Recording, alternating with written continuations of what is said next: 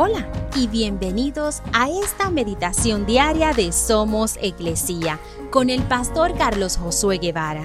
Mi nombre es Magali Méndez y queremos darte las gracias por permitirnos traer esta palabra de bendición a tu vida el día de hoy. Mateo 11, 28 al 29 dice, Luego dijo Jesús, Vengan a mí todos los que están cansados y llevan cargas pesadas, y yo les daré descanso. Pónganse mi yugo, déjenme enseñarles, porque yo soy humilde y tierno de corazón, y encontrarán descanso para el alma. Es casi imposible hoy en día encontrar a alguien que no se sienta cansado.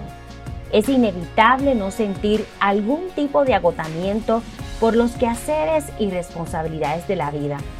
Pero aquí Jesús está hablando de un cansancio mucho más profundo, una carga debido a las pruebas, las dificultades, las tormentas de enfermedades, problemas familiares, problemas financieros, donde sientes que es un peso demasiado fuerte que llevar.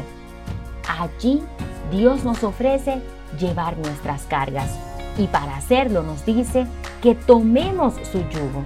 En otras palabras, que dejemos que Él nos dirija en la vida. Significa dejarle el control completamente a Él.